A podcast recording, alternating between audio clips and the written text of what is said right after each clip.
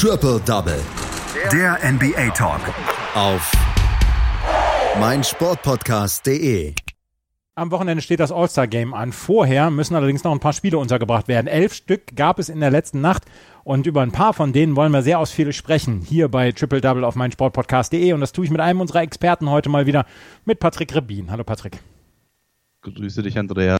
Wir haben in der letzten Nacht sehr viele Spiele gehabt, elf Stück an der Zahl, und wir haben so ein paar gehabt, die äh, allein auch schon in der Eastern Conference durchaus ihre Berechtigung hatten, beziehungsweise durchaus Spannung gebracht haben. Die Toronto Raptors, bei denen man eigentlich davon ausgegangen war, dass sie gar kein Spiel mehr verlieren, haben zum ersten Mal seit 15 Spielen, glaube ich, verloren gegen die Brooklyn Nets mit einem 91 zu 101. Für die Brooklyn Nets selber sogar ein relativ wichtiger Sieg hier. Absolut. Und äh, du hast schon gesagt, ja, es wirkte so, als ob die äh, Toronto Raptors gar nicht mehr verlieren wollen. Ähm, jetzt haben sie es dann doch getan. Du hast es gesagt, die äh, Winning Streak der Toronto Raptors ist dahin. Und es war nicht einfach nur irgendeine Winning Streak, die die Jungs aus äh, Brooklyn da beendet haben vergangene Nacht, ja, sondern eine Franchise Record Winning Streak der Raptors von 15 Spielen. Und das muss man sich äh, mal auf der Zunge zergehen lassen. Seit 15 Spielen hat die Toronto Raptors nicht mehr verloren. Und dann kamen jetzt die Brooklyn Nets an und in ihrem, du hast es schon gesagt, ja, es ist wichtig für sie in ihrem Kampf um die Playoffs, ähm, beziehungsweise auch um eine gute Playoff-Platzierung ähm, da schaffen sie es eben dann, diese Streak der Toronto Raptors zu beenden. Ähm, von Anfang an, ja, mächtig Feuer und Druck äh, auf Toronto draufgegeben, die Brooklyn Nets. Und ähm, die Raptors, die konnten einfach tatsächlich ihre Form nicht finden, ja, die ihnen half, 121,2 Punkte äh, im Schnitt zu machen, 50 Prozent äh, über die letzten 15 Spiele zu werfen. Ähm, ja, es war einfach nicht ihr Spiel, nur 37,8 Prozent dieses Mal aus dem Feld. Und ähm, Kyle Lowry, der meinte dann nach dem Spiel auch einfach ganz nüchtern, wir haben nicht gut gespielt, so einfach ist das. Also ähm, die haben da schon auch dann der Realität so ein bisschen ins Auge blicken müssen. Caris LeVert hatte 20 Punkte in einer Nacht, äh, in der die Nets dann ihre sechs Spiele umfassende Niederlagenserie beendeten. Also auch für die Nets hier eine Serie zu Ende gegangen. Allerdings in dem Fall doch ein bisschen erfreulicher als für die Toronto Raptors. Und auch in diesem Spiel musste sie wieder ohne Kyrie Irving auskommen, der immer noch an seiner Knieverletzung rum, äh, rumdoktert nur 20 Spiele gemacht in dieser Saison für die Brooklyn Nets, Kyrie Irving. Also da haben sie sich auch ein bisschen mehr von erwartet vor der Saison.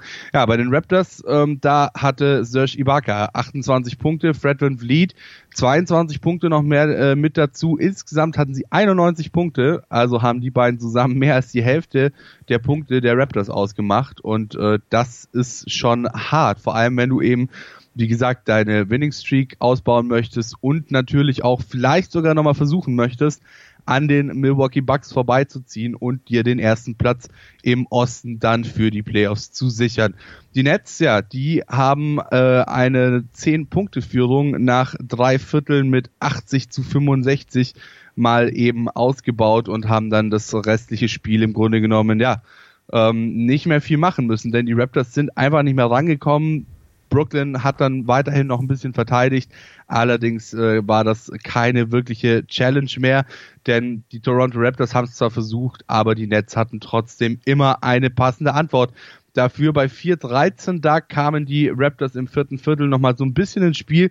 Ibaka und Van Vliet hatten je ein Dreier, doch Caris LeVert, der stellte den alten Abstand wieder her. Das war's dann auch für Toronto. Die 15 Spiele Winning Streak der Raptors ähm, ist gleichzeitig übrigens auch ihre höchste Serie gewesen, ähm, äh, die, die die Nets jemals beendet haben. Bisher war das die der Seattle Supersonics äh, mit zwölf Siegen und zwar aus dem Jahr 1982. Also hier wirklich äh, ja geschichtsträchtiges passiert in dieser Nacht. Ach, die Seattle Supersonics, Gott hab sie selig. Ähm, die Toronto Raptors verlieren also dieses Spiel und die Brooklyn Nets in der Eastern Conference weiterhin auf Platz 7 mit 25, Niederla 25 Siegen und 28 Niederlagen. Im Moment äh, fünf Spiele vor Platz 9 oder fünf Siege vor Platz 9 und dieser Sieg könnte sich im Nachhinein dann noch als sehr wichtig erweisen, um diese Playoffs zu erreichen. Die Brooklyn Nets also siegreich.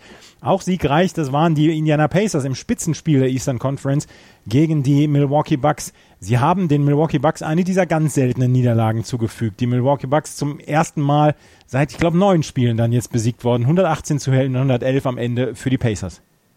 Nicht ganz knapp daneben. Es war eine fünf Spiele äh, oh. Siegesserie, die die Bucks momentan hatten, aber trotzdem ist es definitiv was wert, wenn du die Milwaukee Bucks besiegst, denn ja, wie du schon gesagt hast, sie haben das geschafft, was viele für unmöglich gehalten haben, nämlich einen Sieg für äh, gegen die Milwaukee Bucks zu holen. Das ist in dieser Saison wirklich rar, vor allem wenn wir uns angucken, wie das nicht nur East-Leading Team, sondern League-Leading Team da eben vorne wegläuft, das äh, können sich die Indiana Pacers definitiv sehr, sehr hoch ankreiden, zumal sie damit auch gleichzeitig nicht nur die fünf Spiele Siegesserie der Bucks beendet haben, sondern auch ihre eigene sechs Spiele Niederlagenserie beendet haben. Einer der wichtigsten Spieler der im vierten Viertel war Malcolm Brockton, der als äh, die Bucks dann ja langsam wieder stärker wurden, das Spiel versuchte zu kontrollieren und dies auch schaffte. Es sah nämlich tatsächlich gegen Ende dann so aus, als ob die Indiana Pacers wieder mal eine Führung hergeben, weil die Milwaukee Bucks sich wirklich gesteigert hatten. Ja, einer dachte sich, nee, mach mal nicht. Das war Malcolm Brockton und äh, genau so war es dann eben auch am Anfang des Spiels dominierten die Indiana Pacers. Nach der Halbzeit kam Milwaukee dann weit besser ins Spiel. Brockton hatte 17 Punkte, ist damit äh, ist gleichgezogen mit seinem Career High von 13 Assists und äh, wenn wir uns jetzt mal angucken, wann er seine Punkte gemacht hat, dann ist das schon wahnsinnig auffällig, denn er hat insgesamt zehn Punkte, fünf Assists und alle seine vier Freiwürfe erst im vierten Viertel gemacht. Also er hat wirklich diesen, diesen Druck gebraucht, äh, gegen sein altes Team da jetzt bestehen zu müssen und äh, eben diesen Druck äh, nicht noch eine knappe Niederlage beziehungsweise eine Niederlage nach Führung zu holen für die Indiana Pacers. Ja, zur Halbzeit waren die Pacers 25 Punkte vorne, im dritten Viertel säckten die Bucks die Führung der Pacers auf fünf Punkte runter. Es sah so aus, als würden sie dann am Ende doch noch davonziehen, aber eben nicht mit Malcolm Brockton, ähm, der dann mit äh, Back-to-Back-Treffern, äh, Assists auf äh, Jeremy Lamb zum Layup äh, erstmal wieder so ein bisschen äh, für Klarheit sorgte im Spiel. Und als die Bucks dann mit rund 8 Minuten 18 noch auf der Uhr im vierten Viertel auf 90 zu 86 wieder dran waren, da lief Brockton dann richtig heiß Assists für Lamb und TJ Warren zum 10 und 0 Run garantiert noch mit Freiwürfen von ihm selbst. Ja, also äh, Malcolm Brockton im vierten Viertel wirklich der Game Winner für die Indiana Pacers. Was man den Bucks trotz dieser Niederlage jedoch zugute halten muss, ist, dass sie bereits das zweite Spiel ohne Janis auskommen mussten, der wegen der Geburt seines ersten Kindes derzeit nicht beim Team ist. Ähm, momentan stehen die, äh, die Milwaukee Bucks bei 5 und 1 ohne Janis Antetokounmpo. Ähm, also das, das erste Mal, dass die Abwesenheit von Janis eben dem Spiel wirklich ja, schlimm geschadet hat, in Anführungszeichen. Ein kleines Problem, das die äh, Pacers äh, momentan noch haben, ist vor allem Victor Oladipo. Ja, er hat sich äh, mittlerweile zwar immerhin zum Starter gemausert, allerdings sind seine Werte immer noch nicht die, die man sich von ihm wünscht. Gegen die Bucks hatte er nur 29,5 Prozent aus dem Feld und 23,1 Prozent von der 3 und ähm, der Coach der äh, der, der Indiana Pacers, äh, Macmillan, der sagte nach dem Spiel auch, dass sie jetzt eben das All-Star-Weekend auch nutzen wollen, um eben nochmal so ein bisschen zu schauen, äh, wo Victor Oladipo beziehungsweise in welcher Form sie Victor Oladipo einsetzen können und müssen und sollten, äh, dass er eben wieder die Werte auflegt, die sie gerne von ihm hätten.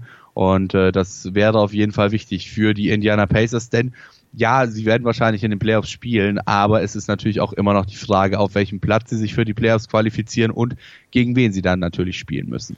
Die Indiana Pacers siegreich also gegen die Milwaukee Bucks mit 118 zu 111. Auch in der Western Conference hatten wir einige interessante Spiele.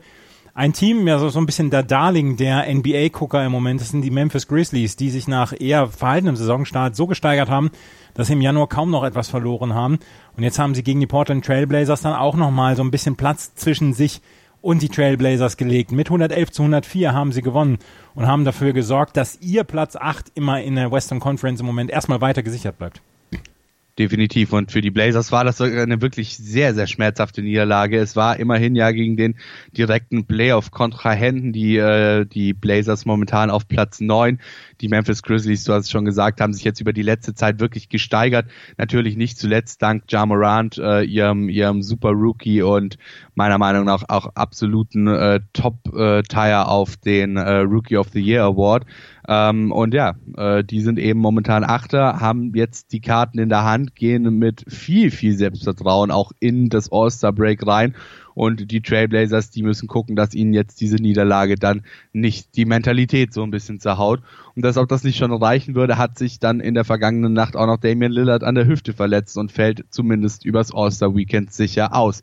Brandon Clark, der hat eben mal sein äh, Career High gematcht mit 27 Punkten. Ja Morant hatte 20 Punkte und 9 Assists.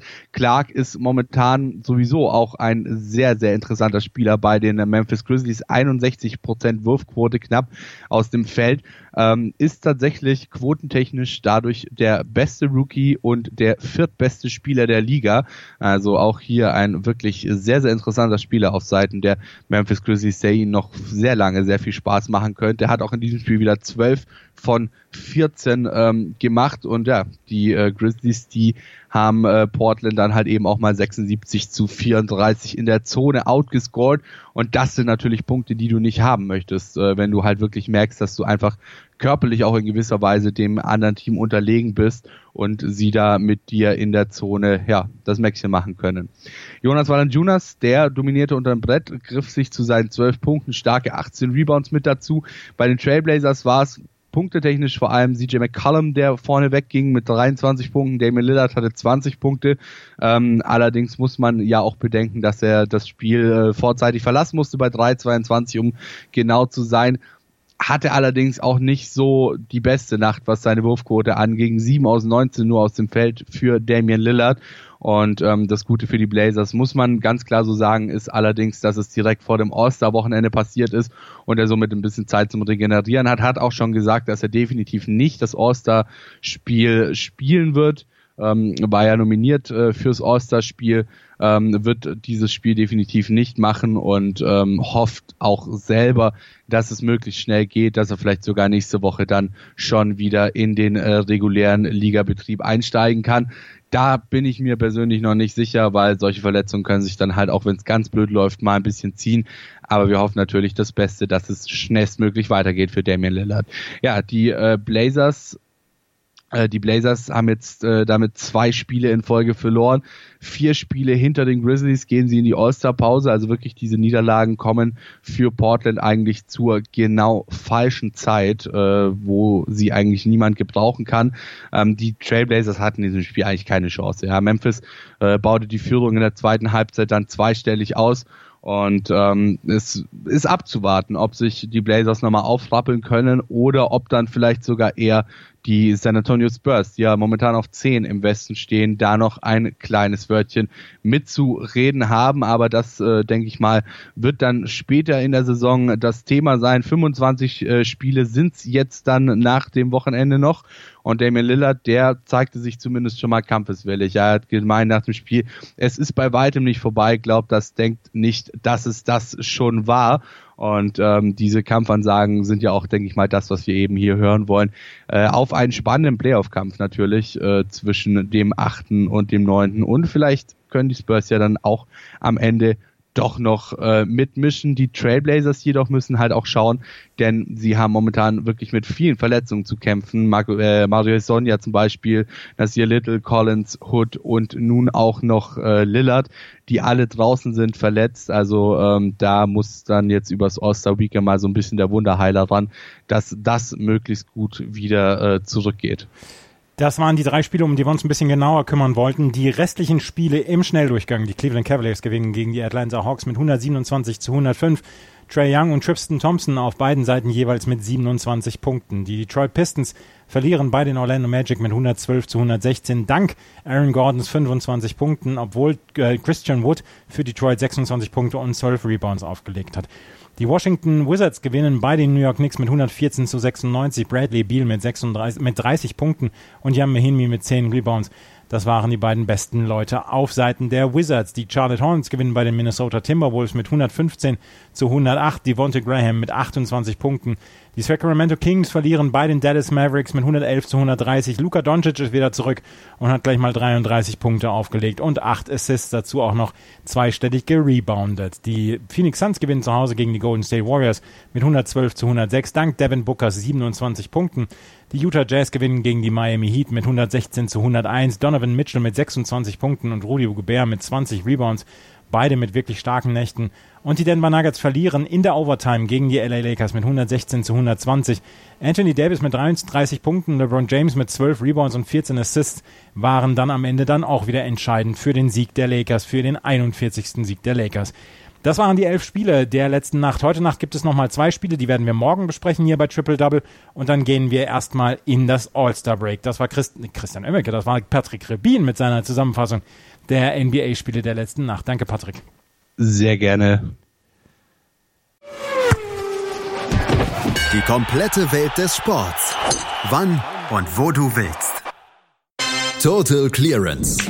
Ob Ball on, Free Ball oder Touching Ball. Hier bleibt kein Snooker-Ereignis unkommentiert. Ronnie O'Sullivan gegen Judd Trumps ist für mich eines der besten Matchups, das es so gibt im, im Snooker. Der Snooker Podcast Mit Andreas Thies und Christian Oemicke auf meinsportpodcast.de.